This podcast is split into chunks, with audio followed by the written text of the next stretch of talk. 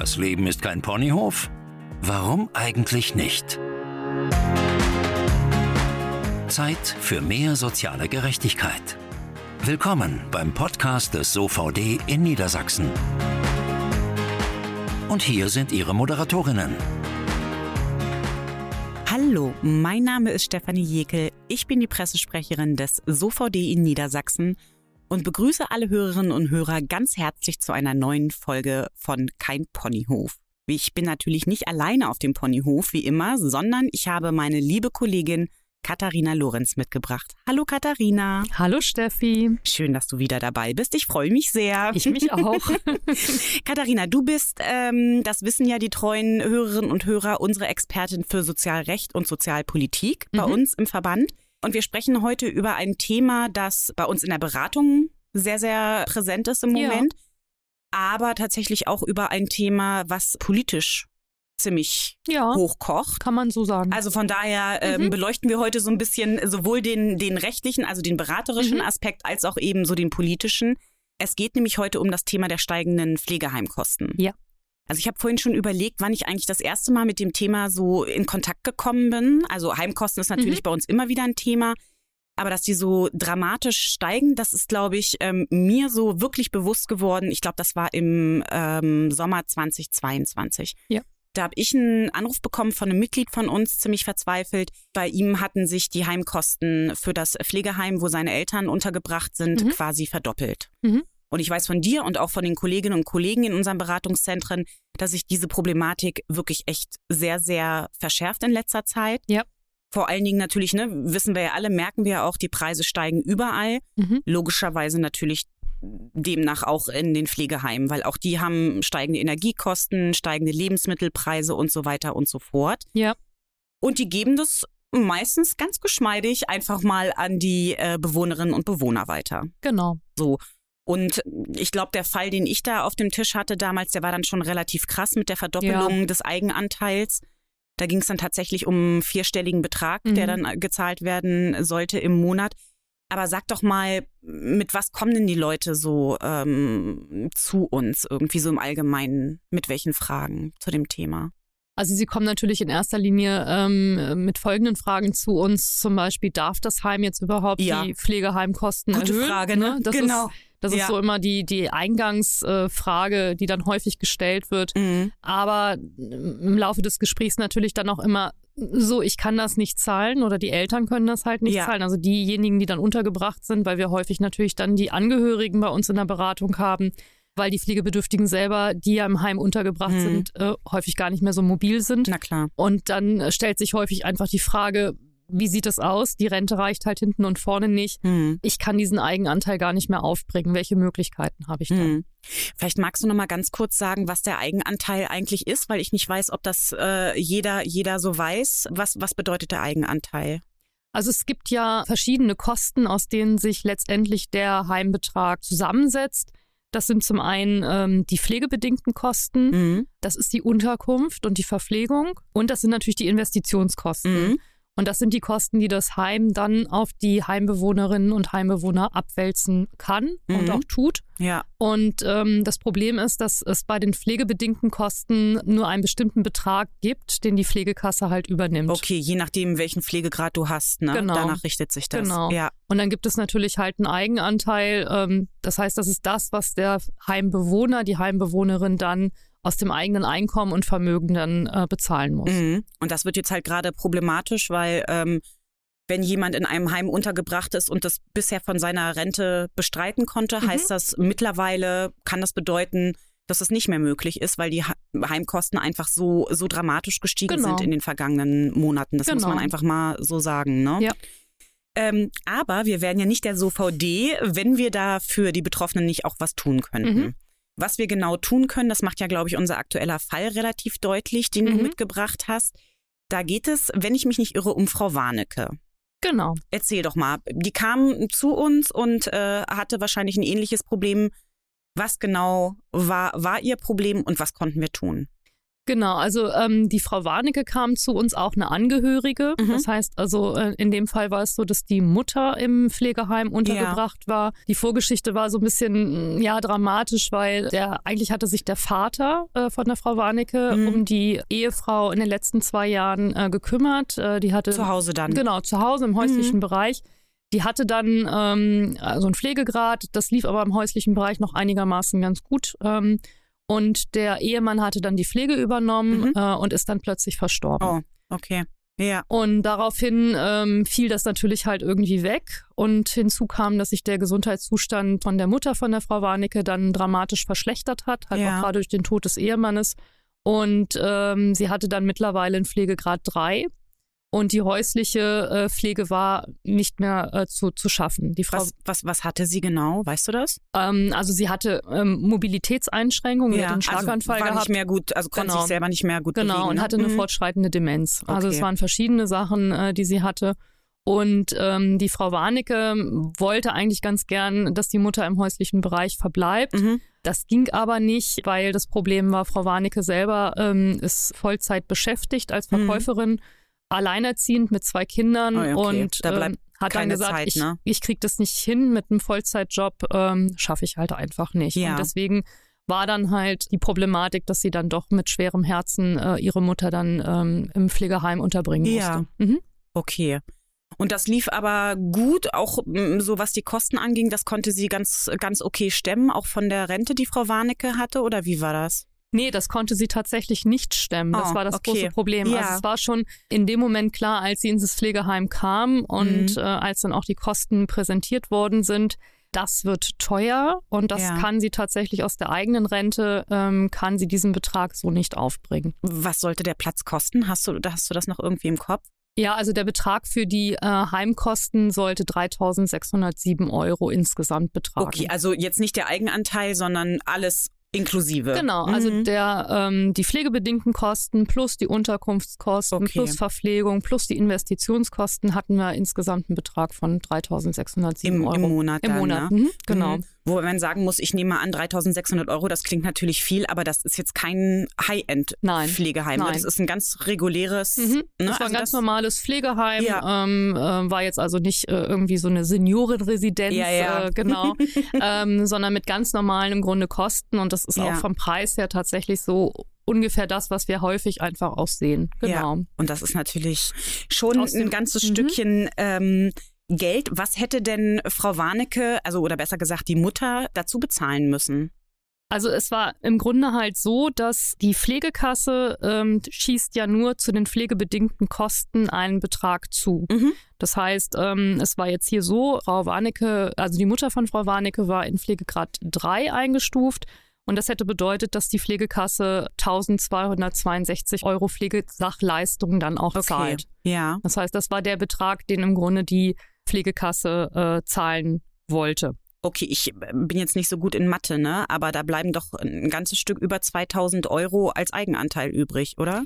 Ja, also es war dann nochmal so, ähm, es ist ja so, es gibt äh, seit 1.1. letzten Jahres, mhm. seit 2022, ähm, nochmal eine zusätzliche Entlastung für Heimbewohnerinnen und Heimbewohner.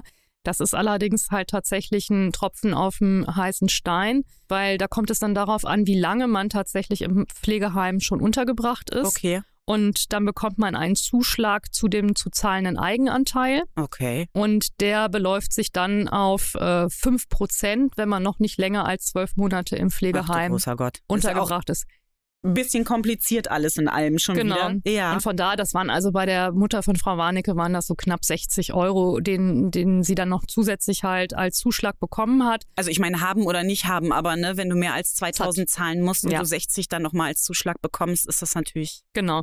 Also insgesamt war es tatsächlich so, dass äh, die Mutter von Frau Warnecke ähm, rund 2300 Euro mhm. äh, zahlen sollte. Also dazu zahlen sollte. Okay, und ich nehme einfach mal an, das konnte sie aus der Rente, die ihr geblieben ist, ähm, nicht stemmen. Nee, also die, ähm, also die, ich sag mal so, die Rente ihres Mannes war schon recht gut mhm. und sie hat ja dann äh, eine hinterbliebenen Rente bekommen. Ja. Hatte auch eine kleine eigene Rente, mhm. ähm, hatte auch eine, eine betriebliche Rente, ja. aber insgesamt fehlten tatsächlich monatlich 900 Euro, die sie nicht decken konnte. Okay. Mhm.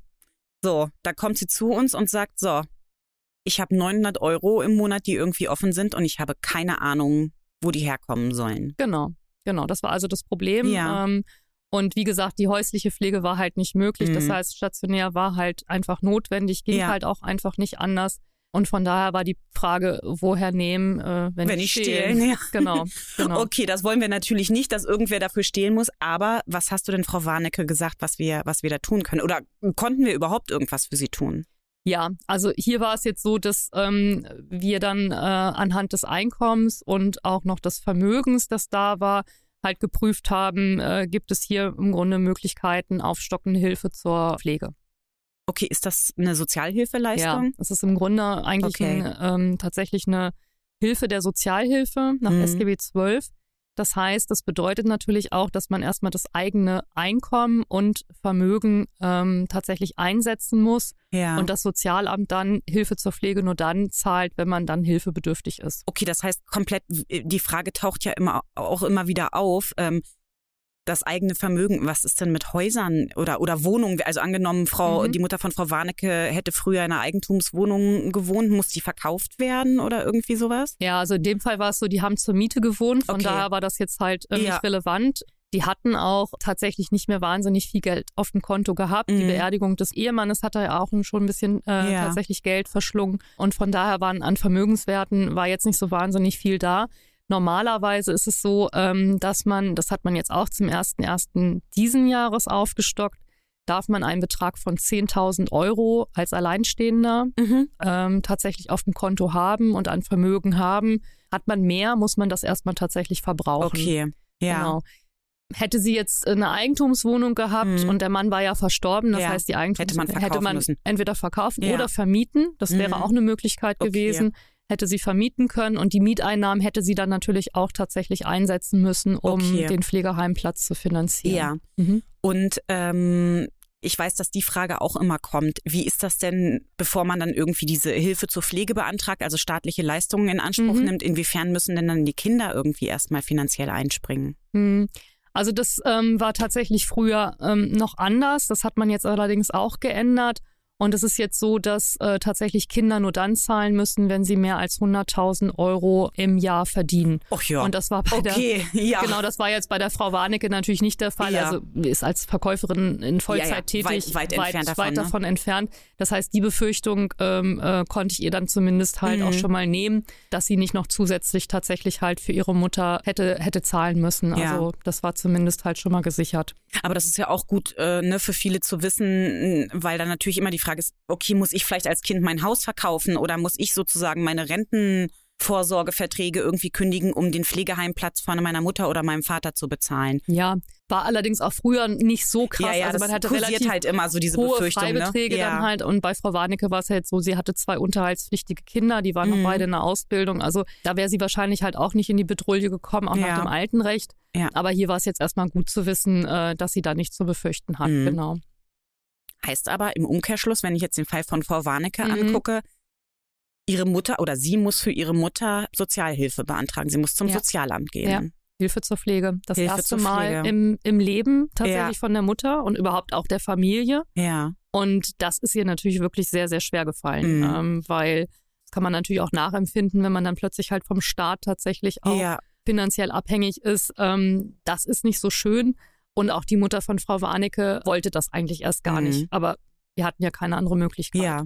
Das heißt, du hast ihr dann geholfen, diesen Antrag äh, äh auf Hilfe zur mhm. Pflege auszufüllen. Genau. Ist der kompliziert? Naja, man muss da schon einige Sachen beachten mhm. und natürlich will das Sozialamt, ähnlich wie bei allen existenzsichernden Leistungen, äh, da auch braucht da unheimlich viele Angaben zum Einkommen, zum Vermögen. Ja. Das heißt, es ist wahnsinnig viel Papierkram natürlich, ja. was alles nachgewiesen werden muss. Äh, und das überfordert natürlich halt unter mhm. Umständen auch schnell mal.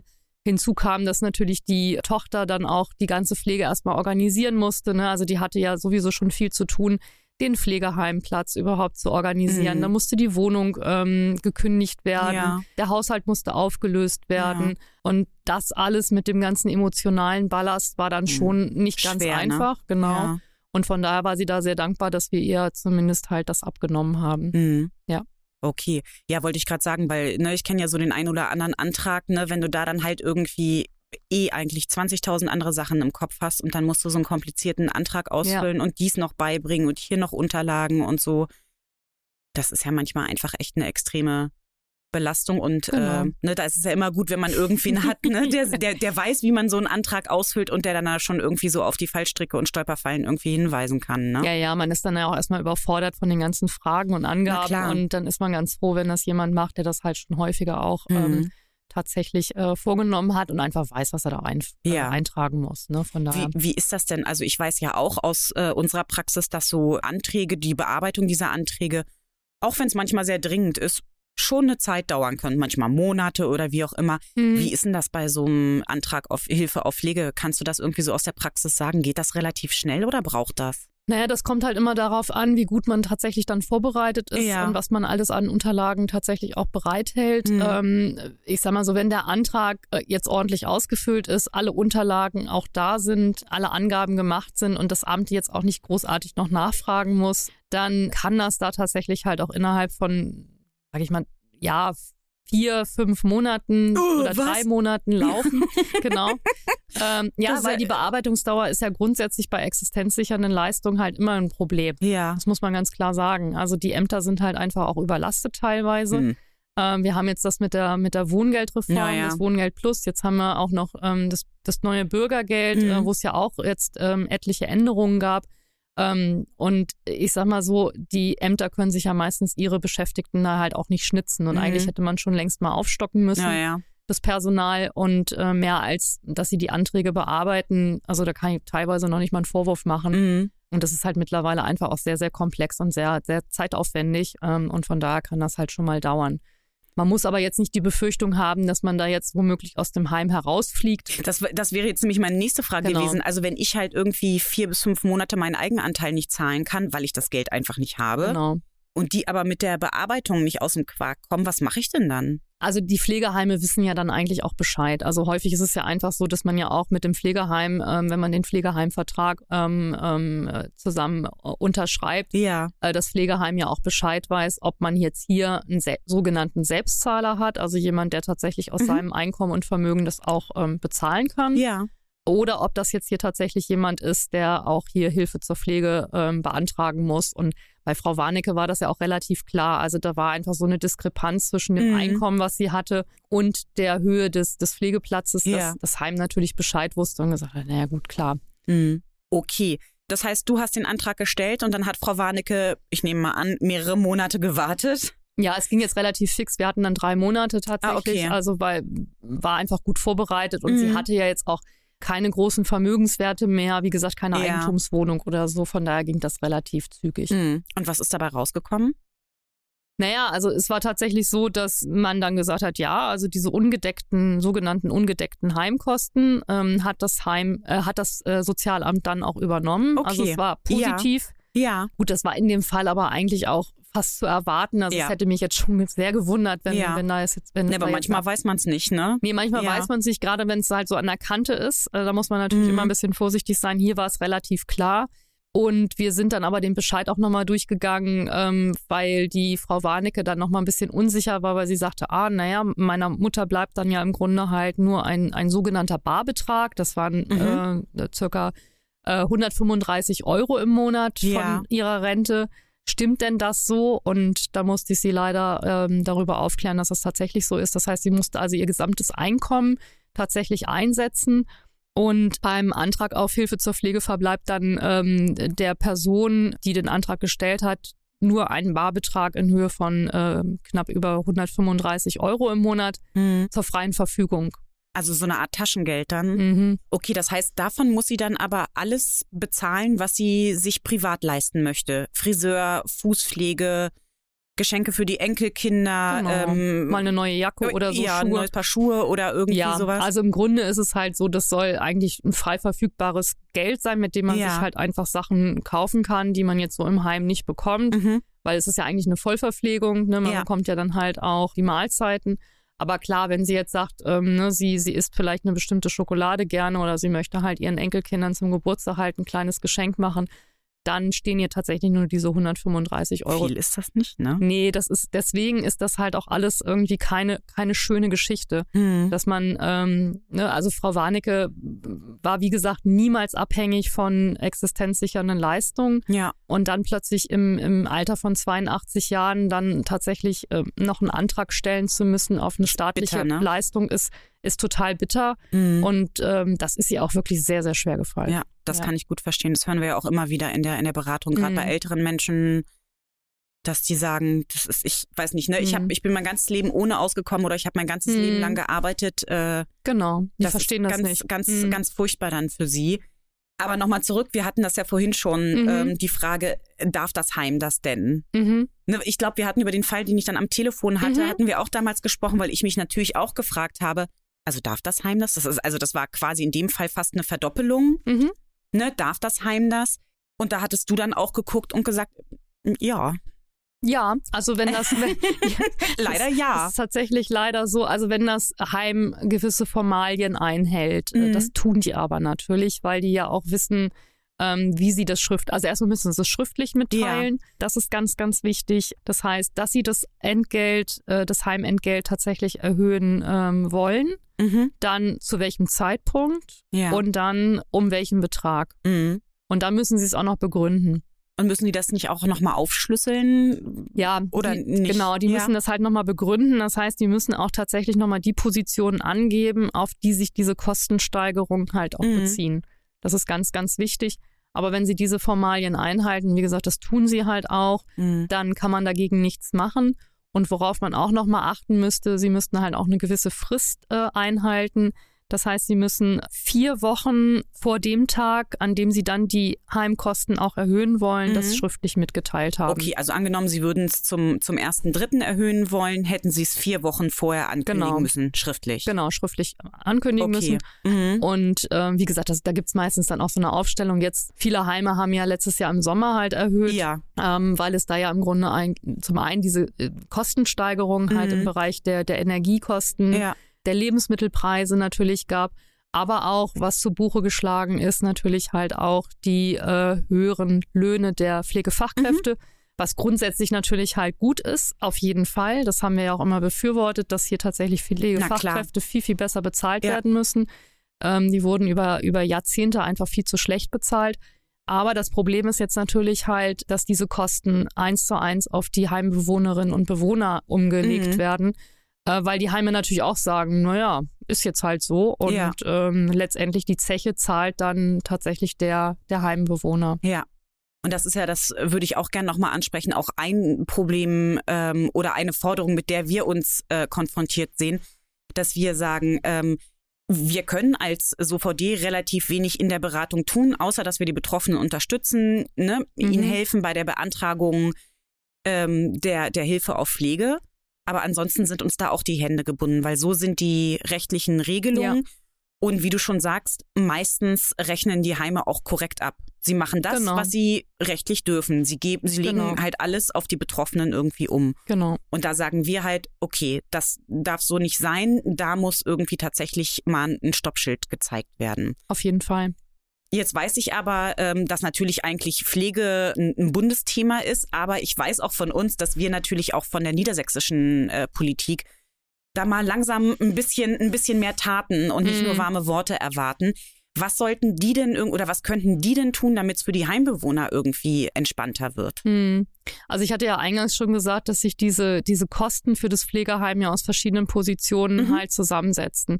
Und das eine sind ja zum Beispiel die pflegebedingten Kosten, wo wir ganz klar sagen, ähm, da ist ja das Problem halt auch, das war bei der Mutter von Frau Warnecke auch so, die hatte halt ähm, 2400 Euro äh, pflegebedingte Kosten im ja. Monat. Äh, die Pflegekasse hat nur 1262 Euro übernommen. Hm. Das heißt, da ist ja schon eine große Lücke ja. halt entstanden. Und da sagen wir ganz klar, da muss jetzt im Grunde bundespolitisch halt tatsächlich die Pflegevollversicherung her. Ja. Das heißt, die pflegebedingten Kosten müssen tatsächlich auch voll übernommen werden. Ähm, wie gesagt, das ist diese bundespolitische mhm. Schiene. Mhm. Aber du sagtest ja schon, Niedersachsen kann natürlich auch was ja. tun, denn zu den äh, Heimkosten zählen zum Beispiel auch die Investitionskosten. Mhm. Und da ist es mittlerweile so, dass die fast oder häufig auch über ein Fünftel der Heimkosten tatsächlich ausmachen. Insgesamt, nicht ein Fünftel des Eigenanteils, sondern insgesamt, insgesamt. ein Fünftel, also 20 Prozent der gesamten Heimkosten. Genau. Mhm. Also bei Frau Warnecke war es jetzt zum Beispiel so, dass die Investitionskosten äh, bei 540 Euro lagen im Monat. Oh, was, äh, was sind denn so Investitionskosten? Für mich klingt das so, als ob dann irgendwie das Pflegeheim ständig, ständig äh, neue, neuen Anbau irgendwie äh, ähm, an den Start bringt und da irgendwie super moderne Ausstattung mm, irgendwie ja. äh, sich, sich kauft und zulegt. Dem ist wahrscheinlich nicht so. Nee, also es ist tatsächlich geregelt, dass Luxussanierungen zum Beispiel halt nicht okay. umgelegt werden dürfen. Aber, ne? Aber es ist tatsächlich so, dass natürlich zum Beispiel hm, Instandhaltungskosten oder auch Bau- und Erwerbskosten, das zählt alles zu den Investitionskosten. Okay. Also wenn und, da irgendwas äh, renoviert oder modernisiert werden muss, weil es halt einfach schon in die Jahre gekommen genau. ist dann Sowas sind das halt da Kosten, genau, die kann okay. das Pflegeheim umlegen. Und da ist es natürlich so, dass halt äh, das, das Alter, der Zustand, aber auch der Standort eines Pflegeheims natürlich die Höhe der Investitionskosten beeinflussen. Mhm. Kann man aber auch nicht immer überall sagen, also dass eher im ländlichen Bereich die, die Investitionskosten geringer sind als im städtischen ja. Bereich, weil wie gesagt, auch der Zustand oder das Alter des Hauses oder des Pflegeheims äh, beeinflusst natürlich die Höhe. Und äh, letztendlich ist es halt so, dass, wie gesagt, das sind Investitionskosten mhm. und die mhm. dürfen umgelegt werden. Ja. Genau. Wenn man sich jetzt mal anguckt, also grundsätzlich ist es so, dass das in Niedersachsen ähm, die Investitionskosten ähm, vom Land nur im Bereich der ambulanten Pflegedienste und mhm. der teilstationären Einrichtungen und der Einrichtung der Kurzzeitpflege tatsächlich übernommen werden. Also für ein reguläres Pflegeheim, wo du Nein. vollstationär ne, 24-7 untergebracht bist, gilt das genau, nicht. Genau, da gilt das halt nicht. Das ist halt, mhm. die gehen im Grunde leer aus, die ja. stationären Einrichtungen.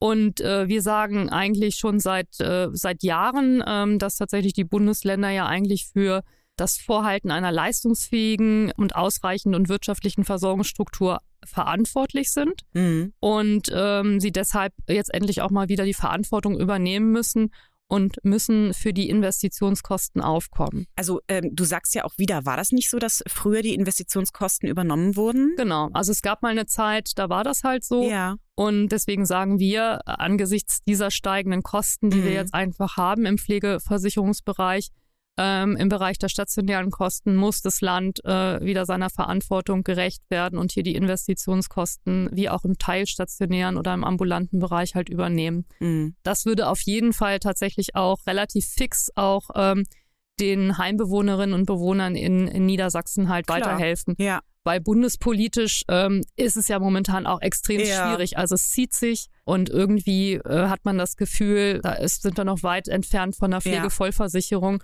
obwohl das Problem ja schon seit Jahren und eigentlich ganz klar auch aufgrund ja, der demografischen so bisschen, Lage bekannt ist. Ich wollte also, gerade sagen, bei uns ist das ja auch immer so ein bisschen so, ne, da hat man das Gefühl, ne, die Schallplatte hat einen Sprung. Ja.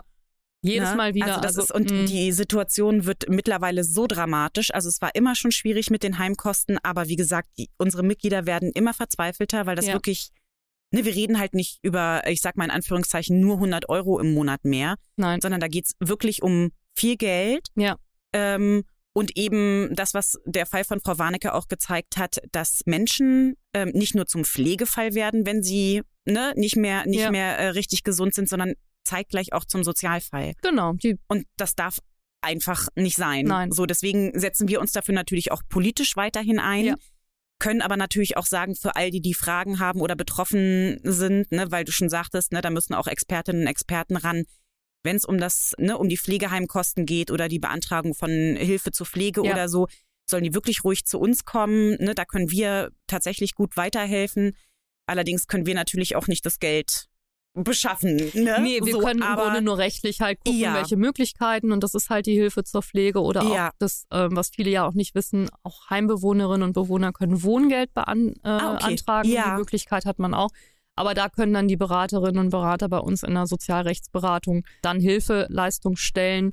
Und die wissen dann ganz genau Bescheid, welcher genau. Antrag jetzt hier im Grunde halt in Frage kommt. Also ne, unser, unser Tipp wäre, glaube ich, ja. wenn man wirklich verzweifelt ist und äh, nicht weiß, wie man diese Kosten irgendwie stemmen soll, einfach Hilfe holen, am besten natürlich bei uns. Genau. Ähm, und dann mal schauen, was da tatsächlich noch geht, weil irgendeine Lösung gibt's immer, aber ja. ne, das weiß man ja manchmal nicht so ganz genau. Genau. Ja, und wir haben uns auch eine, eine Expertin heute eingeladen, die mhm. beantwortet nochmal weitere Fragen auch rund um das Thema Pflege, aber dazu kommen wir später. Jetzt haben wir erstmal die Rubrik und die Zahl des heutigen Tages. Zahl des Schreckens oder der Hoffnung. Das ist unsere Zahl zum heutigen Thema. Ja, Katharina, ich weiß nicht. Ich glaube, es ist eher eine Zahl des Schreckens, die ich dir mitgebracht habe heute. Mal wieder. Ja, du kannst nicht anders. nee, ich glaube, ich kann nicht anders. Und zwar ist die heutige Zahl die 381. Kannst du ahnen, was es mit der 381 auf sich hat? Prozent? Oh ja, das wäre das wär eine dramatische Zahl. Nein, ja, es geht um, um Euro, also um Geld. Ah, okay. Und zwar kostet ein Heimplatz in Niedersachsen 381 Euro mehr als noch vor einem Jahr. Ja. Im Durchschnitt. Das, das sagt der ja. äh, Verband der Ersatzkassen, der VDEC. Ja. Der hat das ähm, ausgerechnet und ähm, so wenn man das als Durchschnitt irgendwie betrachtet, ne, also knapp 400 Euro im Monat durchschnittlich mehr, kann man sich ja manchmal vorstellen, was, was manche dann, die über dem Durchschnitt liegen, da tatsächlich monatlich mehr zahlen müssen. Das passt ja zu unserer Erfahrung in der genau, Beratung. Genau, mhm. und ich glaube, das macht auch nochmal so ein bisschen die Problematik ja. der steigenden Heimkosten ähm, stark. Und deswegen haben wir uns ja heute auch noch ähm, eine andere Expertin zum mhm. Thema Pflege eingeladen. Und ich nehme mal an, das werden wir ja gleich besprechen, dass auch sie schon mit dieser Problematik zu tun hatte. Wir freuen uns, dass sie den Weg zu uns gefunden hat. Heute bei uns zu Gast Daniele Hunlede von der Beschwerdestelle Pflege des Landes Niedersachsen. Hallo, Frau Hunlede, guten Tag. Hallo. Hallo. Hallo. Wir freuen uns sehr, dass Sie heute bei uns auf dem Ponyhof sind. Wir haben ja schon, also, ne, Katharina, mhm. wir beide haben ja schon über das Thema steigende Heimkosten gesprochen, wie schwierig das gerade ist. Und seit Oktober 2022 gibt es die Beschwerdestelle Pflege des Landes. Und wir möchten natürlich auch unseren Hörerinnen und Hörern so ein bisschen erzählen, ähm, wozu gibt es die Beschwerdestelle, weil wir glauben, dass es eine sehr wichtige Anlaufstelle auch für Betroffene irgendwie sein kann. Und ähm, deswegen möchten wir heute natürlich auch so ein bisschen von Ihnen erfahren, was machen Sie, äh, was können Betroffene tun und so weiter. Vielleicht fangen wir einfach mal an und Sie erzählen uns so ein bisschen, was macht die Beschwerdestelle genau und warum wurde die überhaupt eingerichtet? Gab es so viele Beschwerden zum Thema Pflege in Niedersachsen? Also vielleicht kann ich nochmal äh, vorweg sagen, die Beschwerdestelle Pflege ist ja gesetzlich verankert im niedersächsischen Pflegegesetz. Mhm. Das an sich ähm, ist formal schon länger in Kraft. Okay. Ähm, nur es braucht natürlich dann Zeit, um äh, Menschen einzustellen, Klar. die dort mhm. arbeiten. Und somit kann man sagen, gut, so Mitte letzten Jahres mhm. hat so die Arbeit begonnen mit dem mhm. ersten Mitarbeitenden dort. Und im Oktober habe ich dann begonnen als Referentin. Ja. Und seitdem ist die Beschwerdestelle quasi am Start, wenn mhm. man so will. Ja, warum wurde die Beschwerdestelle ähm, eingerichtet. Ähm, ja, es gibt natürlich Beschwerden im Rahmen der pflegerischen Versorgung. Und die Idee war eben eine neutrale, unabhängige Stelle zu schaffen, mhm. an die sich ähm, ja sowohl Pflegeempfängerinnen mhm. ähm, sowie auch Angehörige, Zugehörige und auch ähm, beruflich Pflegende wenden können. Ah, mhm. okay. Mit Hinweisen auf äh, pflegerische Missstände. Mhm. Und die Beschwerdestelle Pflege ist an sich ein ergänzendes Angebot. Ja. Also soll jetzt auch nicht irgendeine Stelle oder irgendwen ersetzen, sondern ist eben nochmal angesiedelt, um ähm, ja eben in unabhängiger, neutraler Art eine Stelle für Menschen in Niedersachsen anzubieten, mhm. die das mhm. betrifft. Und letztendlich können sich ähm, ja alle sich an uns wenden mit Hinweisen auf äh, Mängel in der pflegerischen Versorgung. Mhm ja, unser Auftrag ist dann eben zu prüfen, gemeinsam mit den Anfragenden oder Ratsuchenden, was ist da für eine Problemstellung, ja. ähm, welche Lösungsmöglichkeiten kann es im ganz individuellen Fall geben. Wir verweisen dann entweder weiter mhm. an Stellen, die ähm, unserer Meinung nach da weiterhelfen mhm. können. Denn es ist tatsächlich auch gar nicht so selten der Fall, dass sich Menschen bei uns melden, die bestehende Beratungsangebote gar nicht kennen. Ah, ja. ne? Also dass mhm. wir die zum Beispiel an einen Pflegestützpunkt weiterverweisen oder ähnliches. Je nach äh, Qualität oder auch ja, wie gravierend das Anliegen ist, ähm, würden wir dann aber auch einen, äh, einen Hinweis an die Aufsichtsbehörde weiterleiten. Also wenn okay. wirklich ähm, dann ja gravierende oder Hinweise auf gravierende Mängel ja. sind, dann würden ja. wir auch direkt aktiv werden und da auch keine Zeit irgendwie äh, darauf verwenden, sondern ja, dann auch die zum Beispiel die zuständige Heimaufsicht dann ja. Das, das wäre nämlich meine Frage noch mhm. gewesen. Also ich kenne mich so, so ein bisschen in dem Bereich nur aus, aber ich weiß, dass es die Heimaufsicht äh, äh gibt. Das war mhm. ne, auch häufig dann bei uns bei Nachfragen eine Anlaufstelle. Ähm, mit denen arbeiten sie also zusammen ähm, ne, und geben dann auch entsprechende äh, Problematiken, wenn sie wirklich sehr, sehr bedeutend sind, dann auch äh, dementsprechend weiter. Ne? Ganz genau, so mhm. ist das. Mhm. mhm. Also entweder wir ähm, empfehlen oder geben die Information eben weiter an die Anfragenden, dass es diese Stelle gibt oder mhm. wir suchen dann konkret die Telefonnummer heraus mhm. in der Zuständigkeit, ja. in der äh, örtlichen Zuständigkeit und ähm, ja, wie gesagt, bei gravierenden Fällen würden mhm. wir dann mhm. auch selbst aktiv werden. Also das ist sozusagen, wir sind also eher wegweisend unterwegs und vermitteln eben an entsprechende mhm. Stellen weiter mhm. häufig. Ja, okay. Das heißt, man kann sie dann anrufen oder auch eine E-Mail schreiben, wenn man da irgendwie ein Problem hat und dann kümmern sie sich. Genau, also Sie können anrufen, eine E-Mail schreiben, einen Brief schreiben, ein Fax schreiben, all diese Wege sind möglich. Ja. Wir nehmen auch Anliegen in anonymer Form entgegen. Das mhm. ist also auch nochmal ganz wichtig. Mhm. Vielleicht auch gerade für ähm, die beruflich Pflegenden könnte das äh, ja. eine, eine ja. Option sein aber auch natürlich für ähm, Bewohnerinnen und Bewohner zum Beispiel, die vielleicht auch Sorge haben, dass sie irgendwie durch eine Meldung in irgendeiner mhm. Art und Weise äh, negative ähm, Konsequenzen fürchten. Mhm. Also das ist auch möglich. Dann ähm, okay. ähm, behandeln wir die Anliegen vertraulich und ähm, also vertraulich behandeln wir sie sowieso immer, aber anonym und würden dann eben nicht mit, äh, mit Daten arbeiten. Ja. Mhm. Dann nur noch mal ein kleiner Hinweis an alle Zuhörerinnen und Zuhörer. Wir würden natürlich Ihre Kontaktdaten auch bei uns in den Shownotes dementsprechend verlinken. Also wer da Bedarf hat, mhm. kann sich da dann über die entsprechenden äh, Kontaktwege informieren. Das nur noch mal so zur Info. genau, prima. Sie haben ja jetzt eben gerade gesagt, dass man sich zum Beispiel an Sie wenden kann, wenn es zum Beispiel Missstände in der stationären Pflege gibt, also in den Heimen. Mit welchen Fragen können sich denn Betroffene noch an Sie wenden? Das heißt, ja, was haben Sie da so für Fragen einfach auch in den letzten Wochen vielleicht oder seit Oktober 2022 bekommen? Also letztendlich äh, sind wir ganz breit aufgestellt. Mhm. Also melden können sich erstmal alle, die irgendwie Fragen oder Anliegen rund um die pflegerische mhm. Versorgung mhm. haben wir prüfen dann in dem Einzelfall, was wir eben bieten können. Manchmal mhm. ist es ja schon eine Information, die weiterhilft mhm. und manchmal ist es, wie gesagt, eben das Weiterverweisen an entsprechende Stellen. Ähm, also es ist wirklich sehr, sehr unterschiedlich. Ja. Ähm, die Themen und Anliegen, die uns erreichen, so individuell wie die Geschichten sind, ne, das ist, äh, ähm, also es geht zum Beispiel ähm, darum, dass äh, ein Pflegedienst nicht gefunden wird mhm. in, in einer Region zum Beispiel. Oder überhaupt die Fragestellung, wie finde ich denn einen Pflegedienst mhm. oder eine Pflegeeinrichtung? Aber da sind zum Beispiel auch dann Institutionen wie der Pflegestützpunkt mhm. oder auch Portale nicht bekannt. Dann mhm. können wir eben zum Beispiel die Informationen rausgeben, um den Menschen das, ähm, zu helfen. Aber was natürlich schon auch ein Thema ist, das ist das Thema Kostensteigerung. Das mhm. treibt schon auch ähm, einige betroffene Menschen um, mhm. also so in verschiedenster Art, also die Sorge auch äh, damit umzugehen, eben ganz persönlich, aber auch so Fragen wie, ähm, ist das denn überhaupt so richtig, was mhm. die Einrichtung mhm. da von mir verlangt ja. und da auch die Schwierigkeit, bestimmte ähm, Rechnungen oder sowas verstehen zu können. Ja.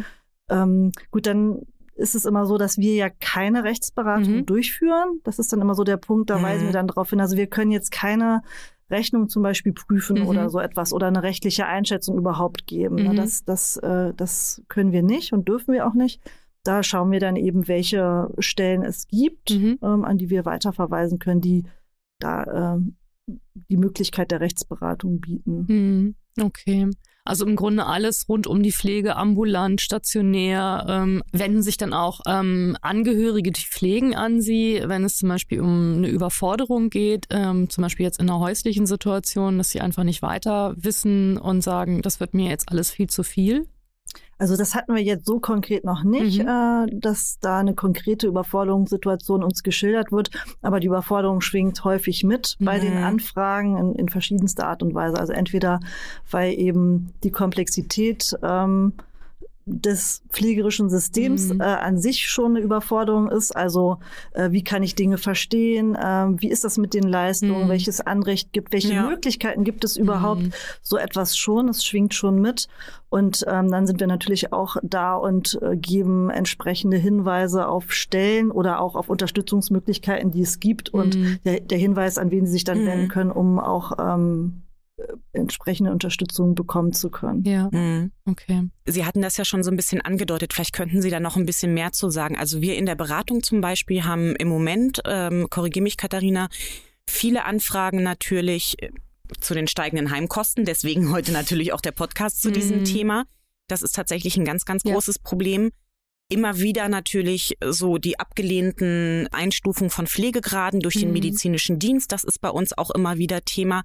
Aber zum Beispiel auch, was Sie schon angedeutet hatten, so die Versorgung durch ambulante Pflegedienste. Was sind denn bei Ihnen im Moment so die heißen, brisanten Themen?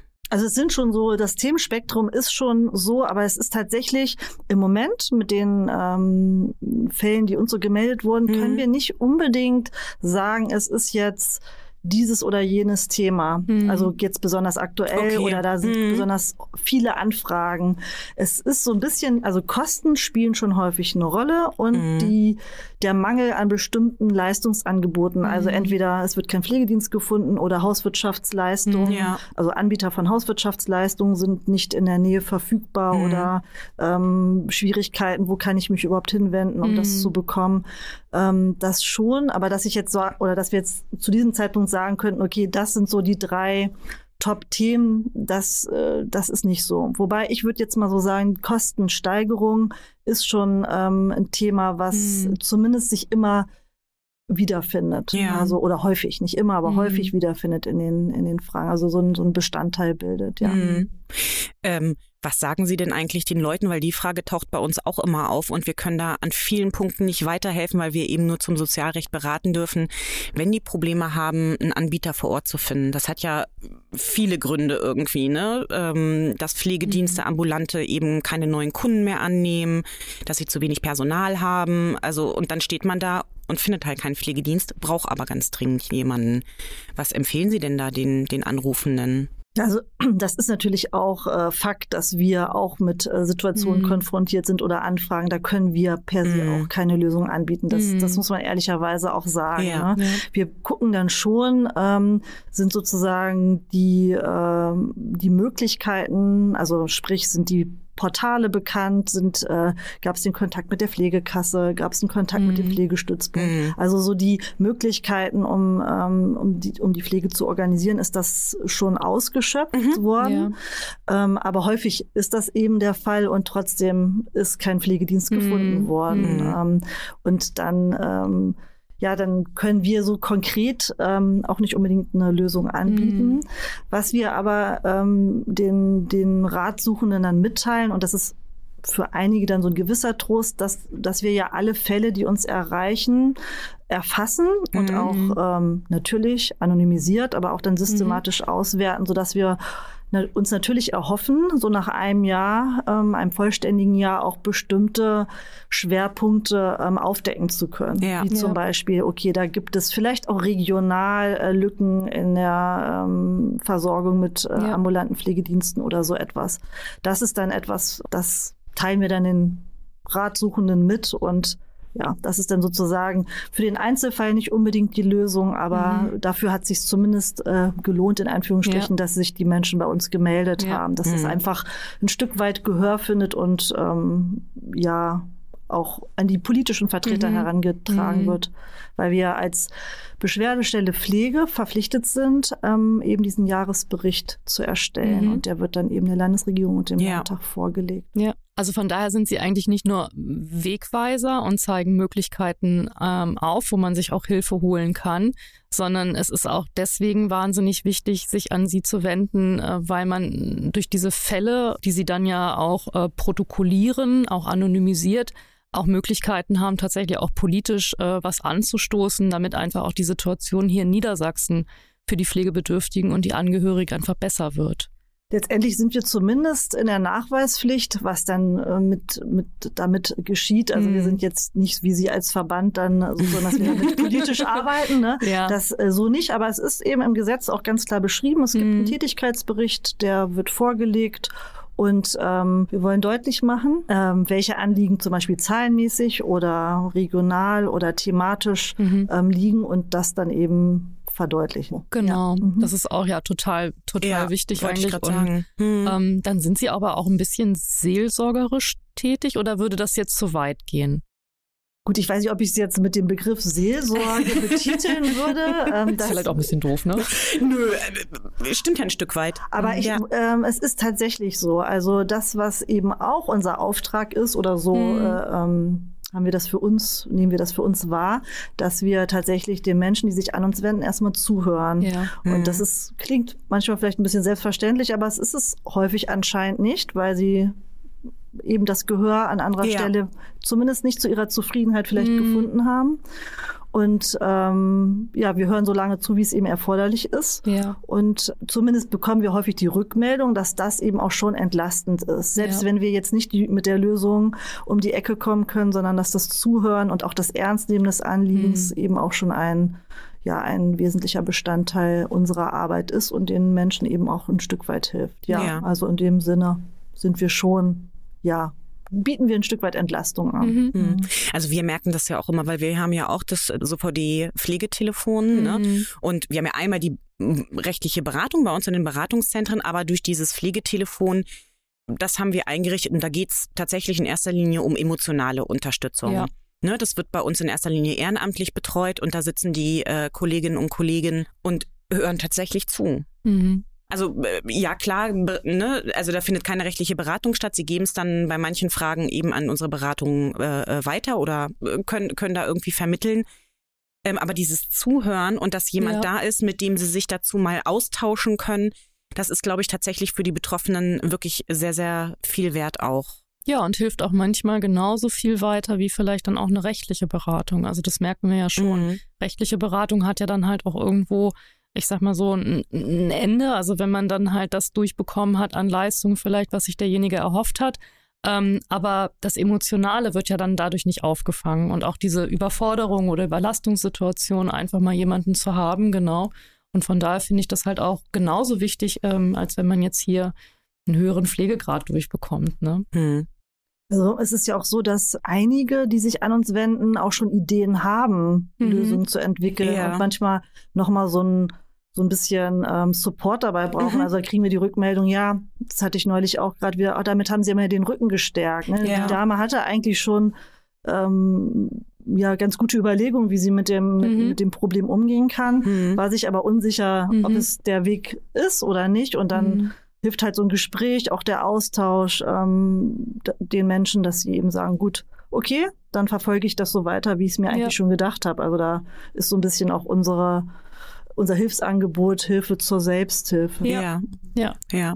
Also was ich tatsächlich auch mhm. wichtig finde, das hatten Sie ja auch schon ähm, gesagt, dass Sie ne, kein, kein Akteur sind, der Lobbyarbeit betreibt. Das tun dann eher wir. Aber wir haben natürlich auch ganz häufig so die Rückmeldung aus der Politik, oh ja, das ist wahnsinnig wichtig und oh ja, mhm. die Probleme nehmen wir wahr. Ja, auch wir nehmen auch die Problematik der pflegenden Angehörigen und der Pflegebedürftigen selber wahr. Aber wir als Verband haben schon das Gefühl, dass im Bereich Pflege so in Niedersachsen zu wenig passiert. Und wir haben dann natürlich auch durch ihre Beschwerdestelle so ein bisschen die Hoffnung, dass es, mhm. wenn es eben verlässliche Zahlen auch über die einzelnen Problematiken gibt, dass es dann nicht mehr ganz so einfach ist, bestimmte Probleme zu ignorieren. Ja. So, also von daher finde ich das sehr, sehr wichtig, ja. dass es diese Beschwerdestelle irgendwie gibt. Und tatsächlich auch für uns ne, nochmal, dass wir irgendwie auch unseren Mitgliedern sagen können, also wenn es da tatsächlich gravierende Probleme gibt oder so, weil die Anfragen haben wir natürlich auch, ne, dass gesagt wird, hm, ob da im Heim alles so, so ähm, richtig läuft, das wissen wir halt eben auch nicht, ne? Vielleicht kann ich noch mal dazu sagen, weil Sie das so ansprechen, ob da alles richtig läuft in, in dem Heim. Ja. Also es ist auch so, dass wir, ähm, wir sind im Moment zu zweit äh, in der Beschwerdestelle mhm. Pflege, also zwei Mitarbeitende. Wir selbst haben auch einen pflegefachlichen Hintergrund, okay. also ähm, so dass wir zumindest auch, wenn es um ähm, ja, Qualitätsmängel in der Pflege geht, ja. auch ähm, schon durchaus eine fachliche ja. Einschätzung auch einnehmen können. Mhm. Also, ne, so das ist vielleicht nochmal so für die, äh, für die, die sich an uns wenden, nochmal ganz Mhm. interessant zu wissen, dass, Ja. ähm, dass wir eben selbst auch aus dem Bereich, zumindest Ja, von unseren beruflichen Wurzeln, Ja. Genau. herkommen. Ne? Ja. Genau.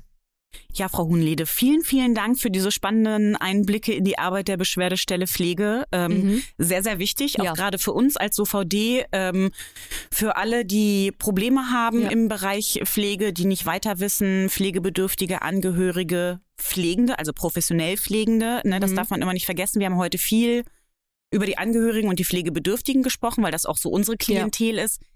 Aber sie sind natürlich auch für diejenigen da, die in der Pflege arbeiten.